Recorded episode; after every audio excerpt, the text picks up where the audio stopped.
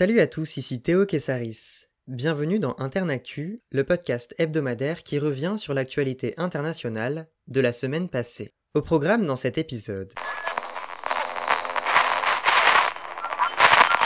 Dans la nuit de lundi à mardi, 25 personnes ont perdu la vie dans un accident de métro survenu à Mexico, capitale du Mexique. Une passerelle aérienne de la ligne 12 du métro s'est effondrée alors qu'une rame y circulait. La poutre, soutenant le pont de 12 mètres de haut, s'est écroulée. Mercredi, des critiques adressées aux acteurs politiques au pouvoir se sont fait entendre. La gauche, emmenée par le président Andrés Manuel López Obrador, AMLO, est accusée par le syndicat patronal Coparmex d'avoir recours, je cite, à une austérité qui tue.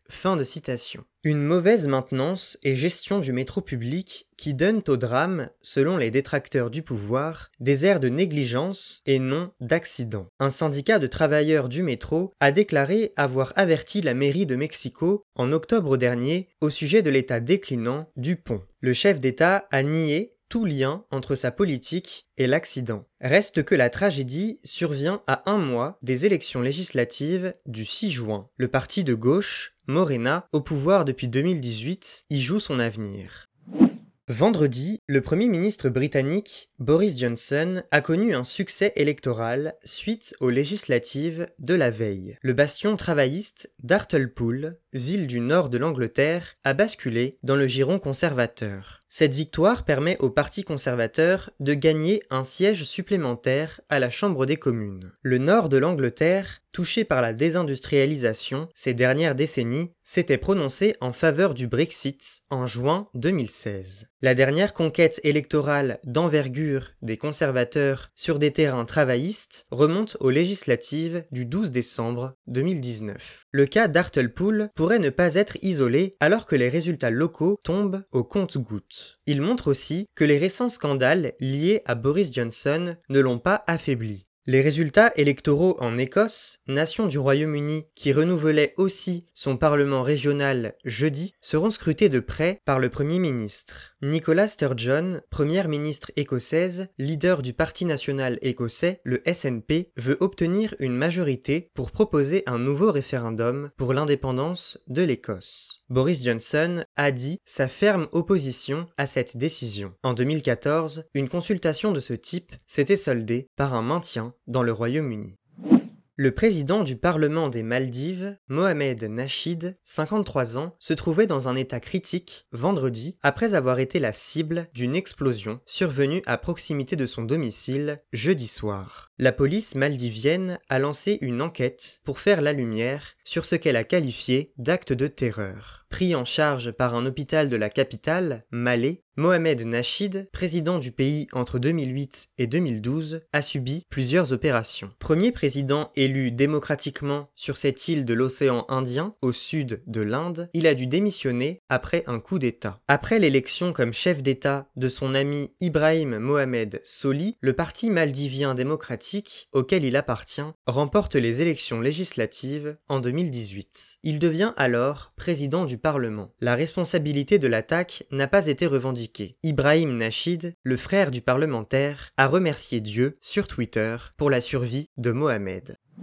Le compte à rebours défile inexorablement au Japon. Les Jeux olympiques de Tokyo doivent se tenir du 23 juillet au 8 août prochain. Vendredi, le gouvernement japonais a prolongé jusqu'à fin mai l'état d'urgence lié à l'épidémie de Covid-19 en vigueur dans les districts de Tokyo, d'Osaka, de Kyoto et d'Yogo. Deux autres départements sont passés sous le coup de ce régime alarmant. Le dispositif devait être levé mardi prochain. Une nouvelle vague d'infection, qui porte le nombre de cas à 5300 par semaine en moyenne, a motivé cette prolongation. Il y a quelques semaines, le gouvernement nippon avait exclu toute possibilité pour les spectateurs étrangers d'assister aux Jeux. Une décision sur la présence du public japonais est attendue bientôt les organisateurs continuent d'assurer que la compétition aura lieu en toute sécurité. Ce n'est pas une garantie suffisante pour les 200 000 personnes qui ont signé une pétition sur Internet lancée mercredi. On ne peut plus clair, elle s'intitule Annuler les Jeux olympiques de Tokyo pour protéger nos vies. La situation sanitaire est aussi un obstacle aux épreuves test des Jeux quand certains coureurs ont renoncé à participer au relais de la flamme olympique ayant débuté fin mars. Jeudi, les laboratoires Pfizer et BioNTech ont annoncé qu'ils fourniraient des vaccins aux sportifs non immunisés participant à la compétition.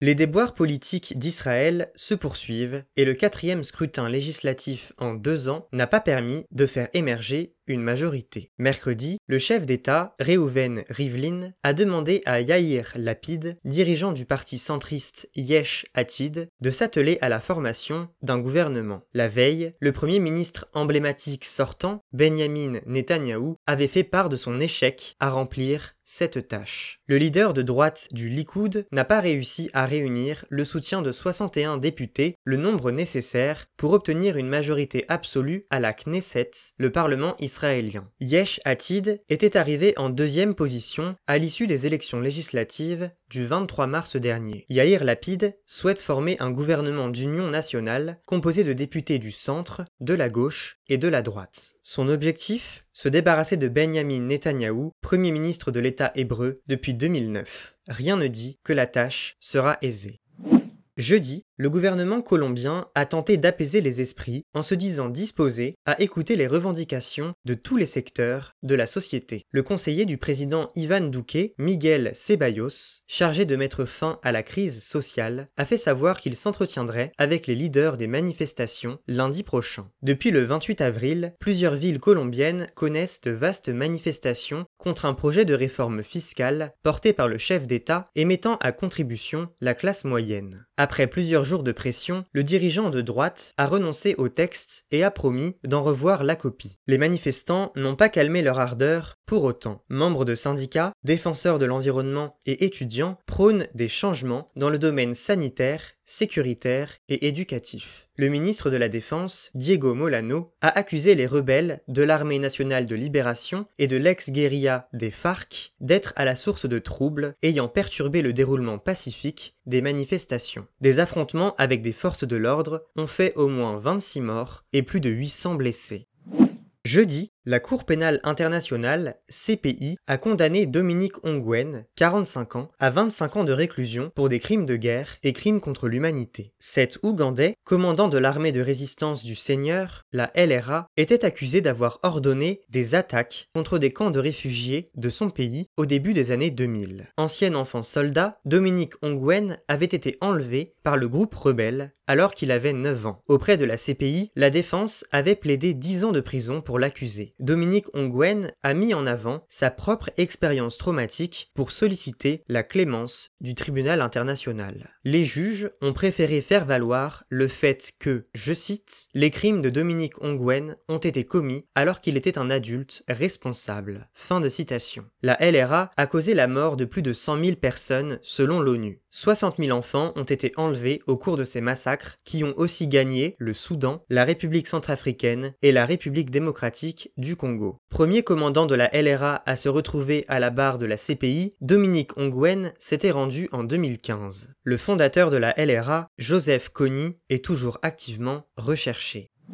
L'information insolite de la semaine. La probabilité de causer des dommages aux activités aériennes ou aux personnes, constructions et activités au sol est extrêmement faible. Vendredi, ces mots de Wang Wenbin, un porte-parole du ministère chinois des Affaires étrangères, ont cherché à rassurer la communauté internationale. Pourquoi? Car la chute d'une fusée chinoise sur Terre depuis l'espace doit avoir lieu à la fin de la semaine et que les autorités chinoises ne savent pas où l'engin atterrira. La semaine dernière, la seconde puissance mondiale avait lancé dans l'espace le premier élément de sa future station spatiale à l'aide de la fusée porteuse Longue Marche 5B. C'est ce lanceur qui doit regagner la Terre sous la forme de débris déjà brûlés lors de leur rentrée dans l'atmosphère, d'après les responsables chinois. Les États-Unis ont annoncé qu'il suivait le lanceur à la trace et espère que la fusée s'écrasera dans l'eau, la planète en étant composée à 70%. Aucune destruction de la fusée n'est envisagée par les autorités américaines. Les péripéties spatiales de la Chine ne sont pas près de prendre fin. En juin, le pays doit faire atterrir un robot sur Mars. Ce chiffre maintenant. 6,7. C'est, en milliards de dollars, le montant des prêts débloqués par l'Inde pour soutenir son secteur médical face à la deuxième vague de Covid-19. L'annonce a été faite par la Banque centrale de l'Inde vendredi. Son gouverneur, Shaktikanta Das, a assuré que cet argent aiderait les hôpitaux, entreprises du secteur de la santé et fabricants de vaccins. Les banques pourront aussi octroyer plus facilement des prêts intéressants pour ces acteurs. Le système de santé indien pâtit de la vétusté des infrastructures et de financement insuffisants. Les pénuries d'oxygène, de lits et de médicaments compliquent la prise en charge des nouveaux malades du Covid-19. En dépit d'une aide internationale matérielle, certains patients meurent à l'entrée des hôpitaux. Depuis quelques semaines, les parkings sont devenus des crématoriums. Les cendres des corps des victimes s'entassent et s'infiltrent dans les lieux environnants. L'Inde recense près de 20,3 millions de contaminations et a dépassé les 222 000 morts. Un bilan que certains experts internationaux jugent sous-évalué. Coup de projecteur sur la personnalité de la semaine.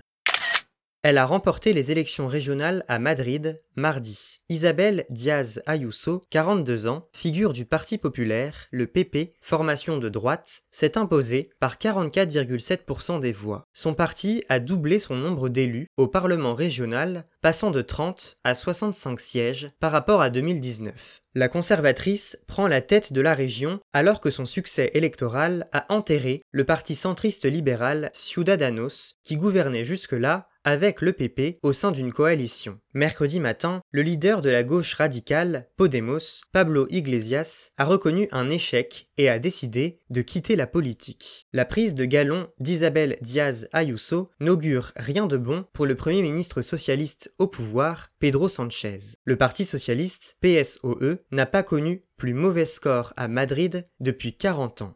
Née en 1978 à Madrid, Isabelle Diaz Ayuso a d'abord exercé le métier de journaliste sportif en Irlande et en Équateur. Elle adhère au mouvement de jeunesse du PP et est élue députée régionale en 2011. En 2019, elle remporte la présidence de la région de Madrid. Dans le cadre de la lutte contre le Covid-19, elle a critiqué l'action de Pedro Sanchez, le blâmant pour la gravité de la situation sanitaire elle n'a pas suivi les consignes du gouvernement qui souhaitait imposer des restrictions strictes. En s'assurant que les commerces, bars et restaurants restent ouverts, la dirigeante a fait de la défense de la liberté son credo. Elle a conspué le communisme du gouvernement, incapable selon elle de préserver l'économie locale. Son pari de convoquer des élections anticipées le 10 mars dernier a été gagnant. Les secteurs dont l'activité a pu se poursuivre l'ont remercié dans les urnes. Alors qu'elle prône une ligne populiste pour le PP, son dirigeant, Pablo Casado, souhaite une idéologie du parti plus modérée. Le futur dira quelle vision l'emportera.